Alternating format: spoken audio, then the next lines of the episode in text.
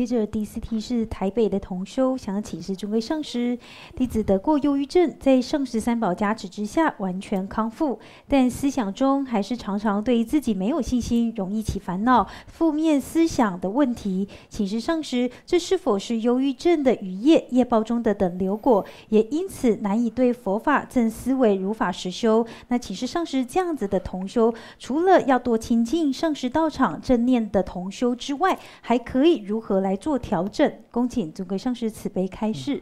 你这位修行要认真一点了，这位修行啊有点散漫了。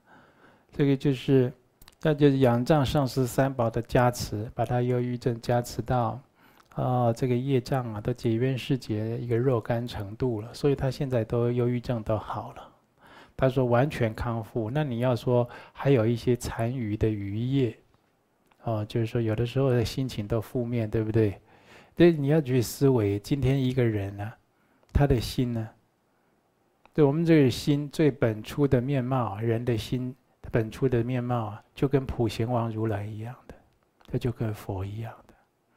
那何至于你今年一念的分别执着，然后一错再错，错不知返，何至于把自己的心性弄到忧郁症？你这中间得经过多少造罪造孽的过程啊？你想过吗？起心动念都是自私自利，都是损人，有的时候还不利己。你看你要历经多少才把自己弄成忧郁症，或者你去伤害过多少人，让人家痛苦，那种痛苦的业作用回来，自己莫名其妙会痛苦。我我听过好多人。他说：“他早上早上起来啊，或者睡个午觉起来，就痛苦，就觉得现在是不是世界末日这样？世界末日到了。那我这样讲，很多同学你没有忧郁症或没有这种痛苦的人，你很难体会。那那样呢？怎么会这样？啊，想开一点啊，往好的地方想嘛，对不对？听个音乐不就好了吗？你会这样觉得？他没办法控制，他要好几个小时。”他常常会痛苦，你就知道你过去带给人家多少痛苦啊。那最愚痴的就是你常常带给人家很多痛苦，现在作用回来，自己没来由会痛苦，你还在造作恶业，还不持戒，还哦都不知道怕，那你后面的痛苦就没完了。所以自己啊，要懂得厉害呀，不要把自己毁掉，哦。所以同修这位呢，就是很恭喜你，你你这忧郁症、躁郁症都好了。你说还有残余，常常起负面啊等等那些，这就是要修行。这是我刚才跟你讲的，要修好行。我们修行不要修到僵化，比如说要修好放生啊，我要放生戒杀护生，我今天要出放生钱，我捐一千元。随喜一千元，你那要起这个心，就要交那一千元，要想希望这一切的如母有情都能离苦得乐，啊，把这份祝福啊，这透过这一千元的布施，到一直到真的这个生灵都解脱，而且得到佛法的利益为止啊，他呢都能得到你这份祝福的暖热，你的心要升起那样的发心，要给他相续下去。不要每次都让人催，那联络人或者谁来找？哎，师兄，这个月超过两天喽，要不要做？又到了，又到，我才交而已啊，又到了，啊，这次要多少？啊，跟上次一样。我说，你都可惜你的布施，你都没有那份发心。那就捐钱、供养物资。这种布施行，捐钱的人功德大，还是随喜的人功德大？我以前问过大家，这很难算嘛，对不对？一般捐钱的人就是捐啊、你们道场这个柱子啊，哦，都已经坏掉了，修一个柱子多少钱？哦，三十万，那我我出了来捐。啊，然后又到佛前跪着在那边去禀报啊，回向，希望啊佛法永驻啊等等的利益人间啊，利益人天在那边。如果他布施的这个过程被旁边的人看到，而升起一份随喜，我我真的也很想有一天跟你有一样的功德，这样。你觉得哪个功德大呢？那三十万的柱子有功德吧？它是有的。后者他看到他升起随喜赞叹，哎呀，三十万很多。对，对我来讲，一个上班族也蛮多钱的，他就这样捐出来，而且他还这么谦卑，到佛前去跪着回向，希望这个寺庙啊能够利益无量的众生。他是就是触到触动到旁边看的人啊，电到他了嘛，电到他以后，他就是生随喜。哎呀，我佩服你，我赞叹你，希望有一天我能跟你做一样的事，得到跟你一样的功德。哪一个功德大？你两者都很难估计呀。前面一个人花三十万，他一定有功德，他这盖了一个寺庙的柱子。第二个人他升起这样的心，你怎么算他的功德？那也不可思议啊。那比把他叫过来，我跟你讲一篇道理，都不一定有这么大的用处啊。他看到你这样清净随喜的捐书布施，看到你这种行止。他内心感佩，由衷的赞叹你，也想跟你一样，也决定人生要做一些正向的调整。你看看，那是三十万买得到的。我们大家很多同学都都已经花了不知道几个三十万了，你心里有没有改变？这 这么大过？所以布施的当下有功德，随喜的功德也不可思议啊。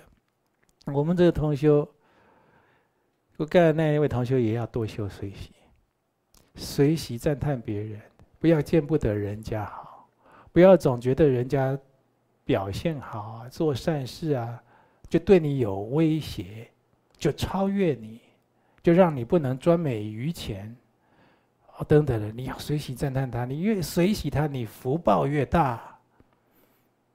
最后大家都变成有福的人。什么是财神法？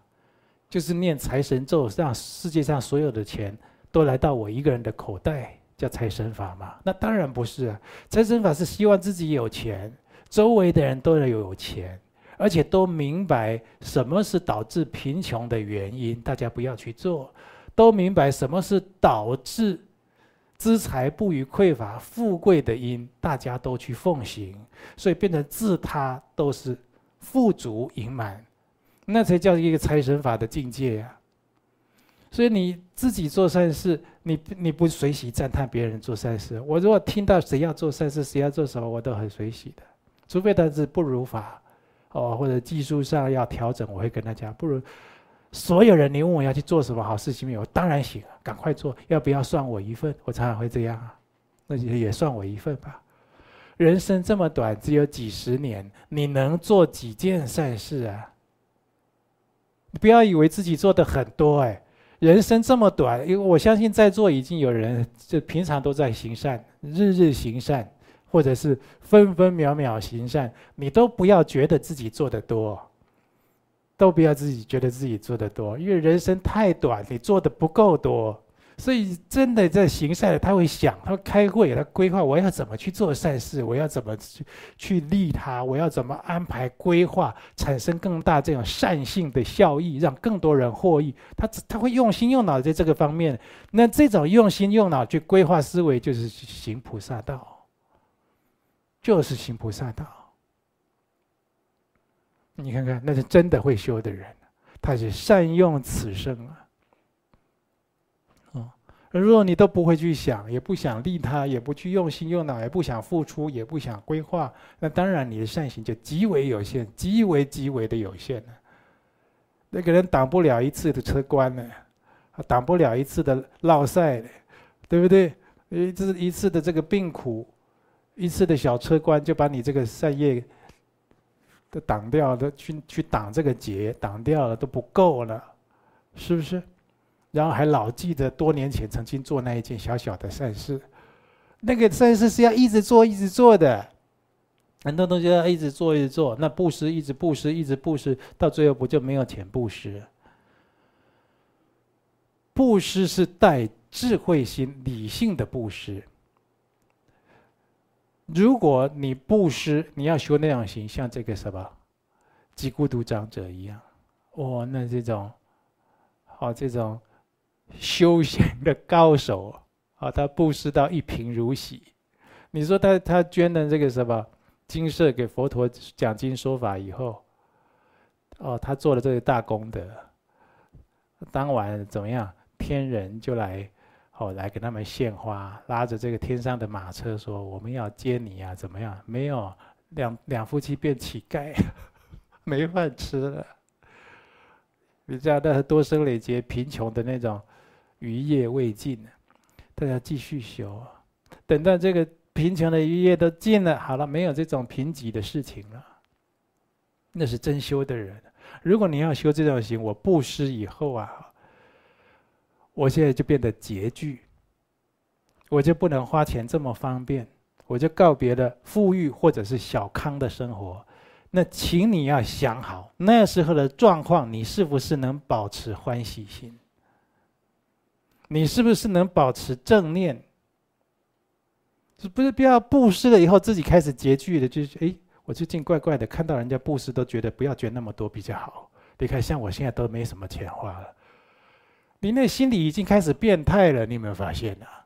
你这布施不应该修这个心，就更更不受这些物质的捆绑、拘束缚。那布施以后，可不是得到这种利益，是得到心理变态。哎呀，那你真是无妄之灾。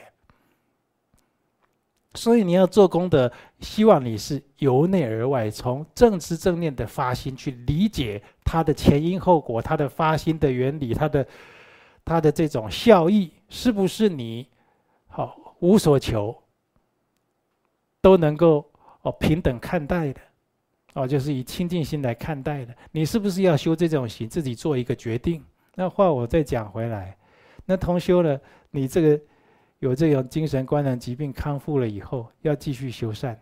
刚才讲的，每天要祝福别人，我觉得刚才讲第一个前一个问题就很适合你了，你一定要这么做。第二呢？余业未消是真的，就是冤亲债主的问题还是有的嘛。冤亲债主的问题，我现在跟你讲冤亲债主，我不知道你什么名字，可是我我跟你讲，我不会骗你的，我不会像有的人他他不知道他在那边假装他知道装神弄鬼。好，你看这我昨天就收到一个简讯，我们这个哦他搞不好在线上看呢，我酸他一下。他他他从那个澳洲传两个地址给我，都是英文。我看看都没有懂，好，还是呃这两个房子还造了一些，哦说什么，上师请看这两个房子，我要挑哪一个？哦，我就说第一个有两个小鬼，你要去去住的时候，你要严公来超度他，这小鬼很善良，不恶性。那第二个地势不平，旁边有大水，哦，跟他讲。然后他就开始传啊，上师啊，神通广大啊，什么什么。我们看第二个地上都是裂缝，地势不平啊。哇，上师，我没想到你是这样。我说，啊，你已经皈依这么多年，你你根本不了解我，你都当做我在随便跟你讲一讲的。哦，他就传那个图在那边笑，哈 哈哈。我跟你讲，我不会跟你乱讲。像你现在这个，就是还有冤亲债主，你自己要好好去解冤释结。解冤亲债主，解冤释结，在同时。去发好的心念，祝愿这样啊，相得益彰。一直发好愿，发好心念，冤亲债主没有解决，你会觉得修不动，很辛苦。呃，就是就就是老修，可是觉得怎么都修不起来，这样，因为那就好像你在点那个什么，点那个火啊，点那个油灯的火啊。蜡烛的火光点着，旁边就一个无形的就就给你吹掉了，又点着他就 又给你。你奇怪，我怎么老点不着？我那个发心怎么老点不着？那冤亲债主在，你怎么点得着啊？你还欠他，所以要低心下气，保持这样忏悔心，常常跟他解冤释结。然后呢，同时在修自己心，那是相得益彰。为什么？他去看你这人又还他的债，虽然还没有还完。但是现在真的在修心，每天都规规矩矩的，就是起起好心念，说好话，做好事啊！希望天下无灾，希望众生啊都没有必要。现在大陆有地方水灾啊，希望这水灾不要淹，不要赶快平息，不要淹到老百姓的家，不要害让任何一个人丧失性命。你常常都要好起这样好的念头，任何国家都一样，常常都要这样。那你的冤亲债主看了会怎样？他本来晚上还要来给你一个震撼教育，他就免了，你晓得吗？他就等了，等着你有能力给他还完，嗯就好了。呃，因为你真的变好人，所以我说相得益彰在这里啊。一要修身养性，要修在度量，尤其你这样修度量大，随喜别人啊。我还举了布施啊，做柱子的例子，还有这个就是盖在前面那一点的，很适合你，就是每天起一百零八个好念。句句把它念清楚，由由心发出来说出来，啊，不方便说就是发出来。好，来。接着也是台北同修想请示尊贵上师，尊贵上师开示过，对三界内的事物还有执着，就没有办法解脱。那弟子疑惑，若是对世间的执着这辈子没有修好，是否还是可以求待业往生？是否只要心愿行具足，对于世俗的执着还没有完全放下，并不会影响自己求生净土？恭请尊贵上师慈悲开示。好，那个世俗的执着。要越轻越好，世俗世俗的执着有，还是会带业往生的。但是呢，那就是有一个，就是你那个世俗的执着心如果太重，重到啊，你往生净土的意愿，他已经是不想往生了。那么这就是我们星期三共修的时候有讲到，有的人就希求净土，有人是希求秽土，对不对？有的人在修着修着都没有修出离心，不修出离心，结果就发现，哎，其实其实自己的心呢，都在这个五浊恶世，啊，所以这莲花生大师有开示啊，如果你只追求自身的幸福和安乐，你将与无上佛道无缘。你只追求自己个人的利益安乐，就是我家啦。我的薪水啦，我的身体啦，我的女儿啦，我的太太啦，我的车啦，我的名声啦，我的利益啦，我的工作，都是这些，都是世俗五欲这些缘境，都在你的相续之中牵缠，紧紧的捆绑。那你在学佛修行，你也是会追求这些自身、自身哦衍生出去的这个环境啊，你的家、你的亲人这些，你只是着眼在这些的利益安乐而已。那你就与无上佛道就是无缘了。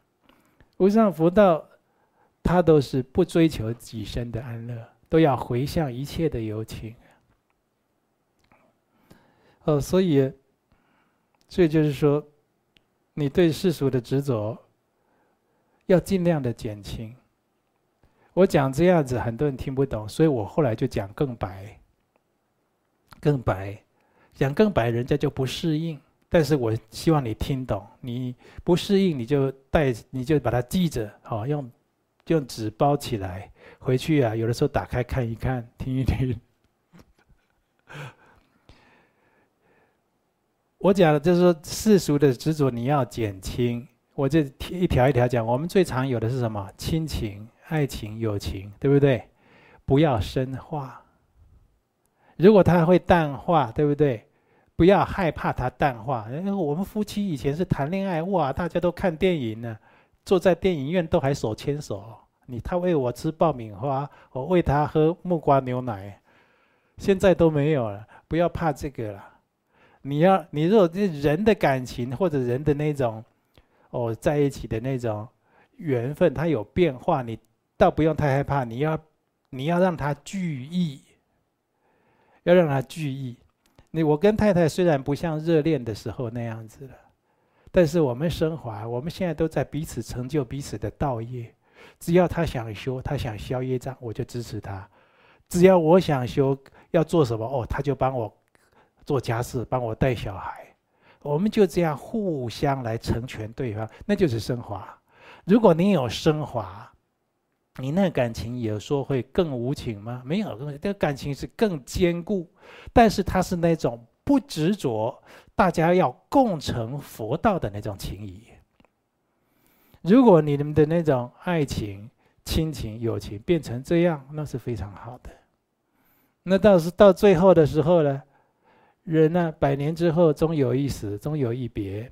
谁要先走的时候没关系，我们一生的努力都做好了。我到现在还要用最大的努力再送你一程。我们西方极乐再相逢啊！啊。大家都能充满正知正念，而且不会特别的哀戚痛苦啊！这就是修行带给我们莫大的利益，而且这不是自我催眠哦。你如果真的如法实修，他真的会往生西方极乐世界。你们西方极乐世界必定再相逢啊！那时候的欢喜啊，无可言喻。你们那种当初那个爱，才不是一生一世短暂的。到时候你们西方极乐再相逢，那就是永恒啊！那时候你们的相见欢呢、啊，那超过人间的百千倍都不止，你难以想象。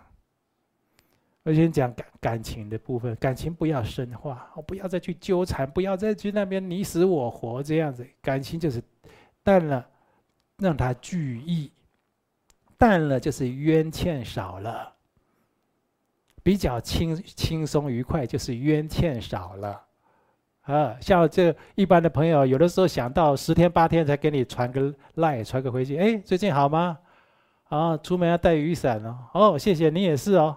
又十天八天又不联系，那没有什么冤欠的，对不对？每天在那边聊聊的，回去睡不着。我他今天讲那个，是不是说我脸太圆呐？啊，啊是不是说我腿太粗啊？又换我，我也来暗示他一下，传个胖子图给他看。那个就是有，那个是那个看起来很有感情，联系很很紧凑，有没有？那冤欠很深啊！大家都用都都都你死我活这样在过日子的，所以比较淡然，那是冤欠少。但是说大事情会不会挺你、帮助你、照顾你？会呀、啊！你真的需要帮助，要去医院要干什么？他要照顾你呀、啊，会呀、啊！那种情义不变，对不对？但是深化的这样多余的那种牵缠执着，它已经淡了。那学佛就有这好处。还有这个金钱，我们一般讲情啊，再讲钱，对不对？金钱要修布施，这是佛法跟你讲的，你就会减少财跟情的执着。那其他就是比较次要、比较支分的了。你如果在人世间情，你也过得了，都放得下；财你也过得了，也放得下。我就很难相信有什么还能拦住你呀？啊，有啦，比如说这个面子啦、执着啦、名声啦、权力啦，人你的注重自己的形象，你就知道哪里弱，哪里去修嘛，把那里修好嘛。等到你这些都已经修好了，这个世界没有什么事可以留下你，可以拦得住你，没有了。谁的子宫你都不去了，对不对？你只有往西方极乐世界去了。所以现在就是说要学佛修行精进，就逐一的修，逐条的修。我们知道自己的项目哪里比较弱，哪里要加强，去逐条的修。它的用意就在这里嘛。你要看到自己的问题。有的人是口腹之欲，有的人是口腹之欲，因为口腹之欲还要去杀生。呃，喜欢吃鱼，所以所以要去买鱼，甚至要去钓鱼，就新鲜的鱼。喜欢吃螃蟹，哎，糟糕了！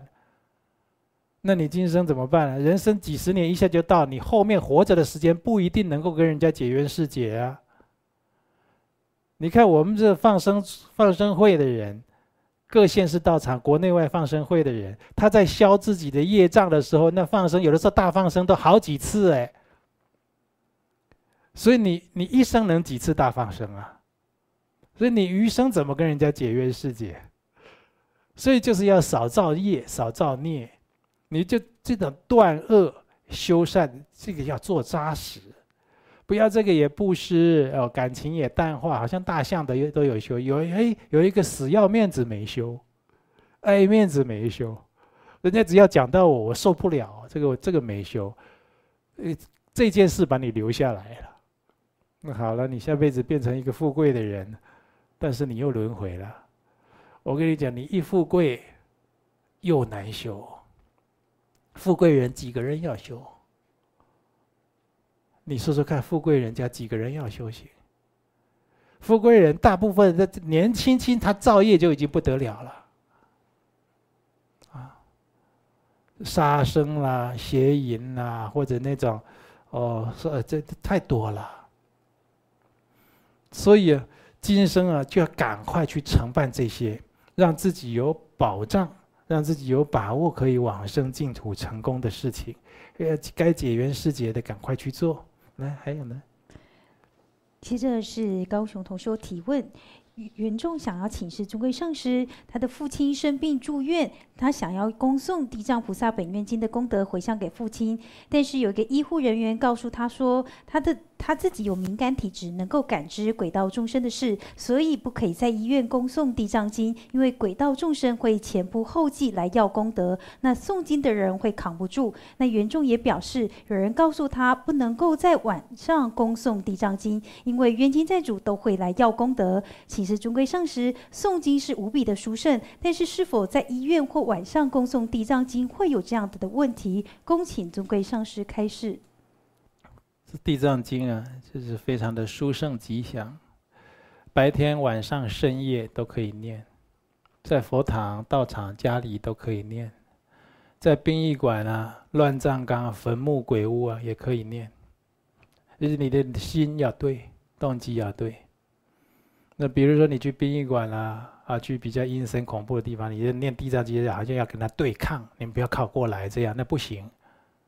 就是我就念这部经跟你们结缘，啊，希望大家离苦得乐，那我能力就仅止于此了，啊，就这样。所以这地藏经很多的传说，啊，就是都都是对这个地藏经有误解，它随时随地都可以念。但不好，厕所当然不能念了，不恭敬的地方，夫妻房那念不恭敬嘛，是不是？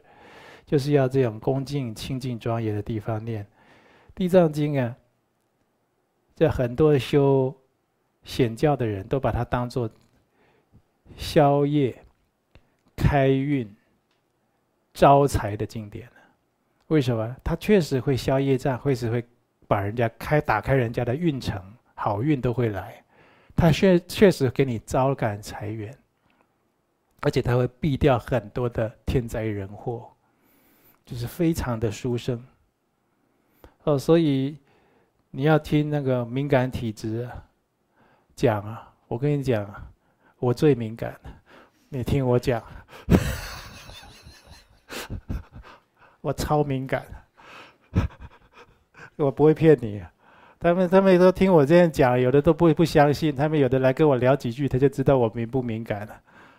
但是你讲的那可能就是有阴阳眼的啦，哦，有一些感应的那些人，对不对？啊，或有一些灵媒，他们的感知都有感知，都是一知半解的这样的，他不是很清楚的。